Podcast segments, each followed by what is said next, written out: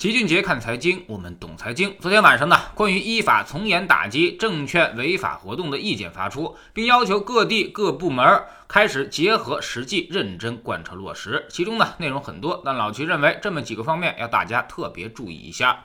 首先呢，就是推进退市制度改革，强化退市监管，严格执行强制退市，研究完善自己退市公司的监管和风险处置。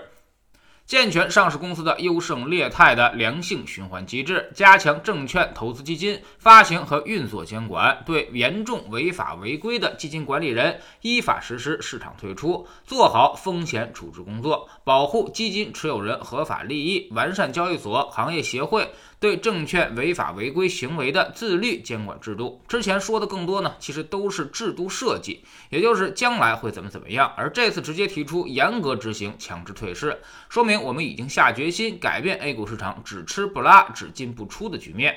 我们看到欧美市场现如今呢，基本上是每年上市公司的数量和退市公司的数量基本上是差不多的。如果我们未来推行强制的退市制度的话，那么也就意味着每年将有几十家、上百家企业要退市。这对于炒垃圾股的习惯将形成极大的纠正。那么就在今年春节之后，ST 板块累计涨幅已经达到了百分之三十六点九七，可谓是市场中一骑绝尘。反观什么平安、伊利、格力、恒瑞这些大白马，却都在下跌。那么这个政策公布之后，对这种现象可能会有明显的纠正作用。估计最近一段时间，ST 板块恐怕快要坑人了，大家要格外的小心。其次呢，就是加强中概股管理。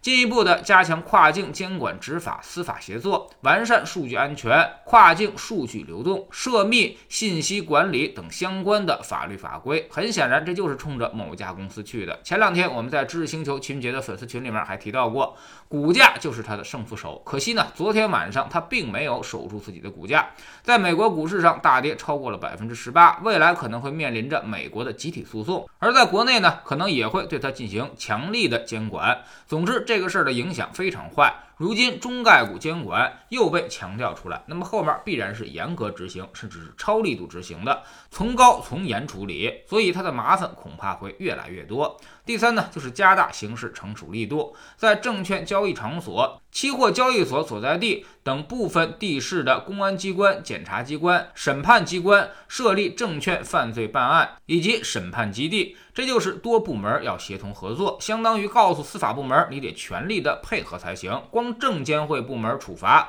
那肯定是力度不够的，怎么着都像是罚酒三杯。有些案件呢，必须由公安介入，才能有足够的威慑力和震慑力。第四呢，就是加强场外配资监测，依法坚决打击规模化、体系化场外配资活动。严格核查证券投资资金的来源合法性，严控杠杆率，加强涉地方交易场所案件的行政处置和司法审判工作的衔接，有效防范区域性金融风险。这又是一个查资金的政策。股市历来都有一个查资金的周期，只要是一开始查场外配资了，那么市场资金就会加速退出。那么这对于股市来说肯定是不能算好消息的。但所幸是现在我们的杠杆率并不高，目前的行情位置也。不算特别离谱。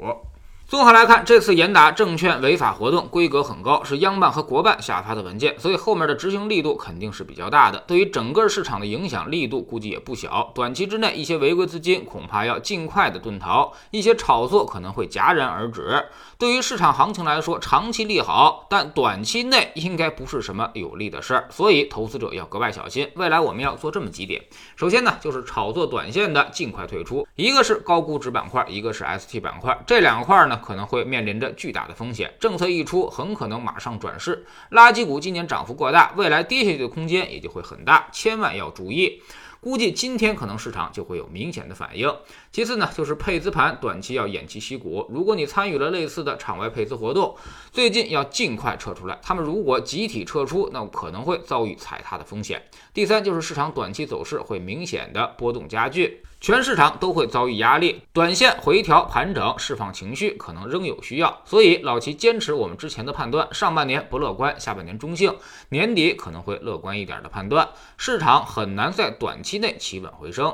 第四呢，就是中概股可能会遭遇大麻烦，不光是一家公司的问题，如果国内加强监管，可能造成整个中概股板块的问题，所以像什么中概股暂时就先不要去投了，利空还没有释放完，未来还会有很多的不确定。因素。等这些消息都相对稳定之后，我们再考虑中概股的投资，千万千万别着急。总之呢，今年的行情特征就是反复，需要我们有足够的耐心才行。今年调整到位了，后面制度建设也到位了，对于股市来说才会构成长久的上升支撑。所以今年务必要做到均衡配置，甚至保守，不能够冒进，也不要期望过高。今年不赔钱，把前两年的收益安安稳稳的装到口袋里，就算是成功了。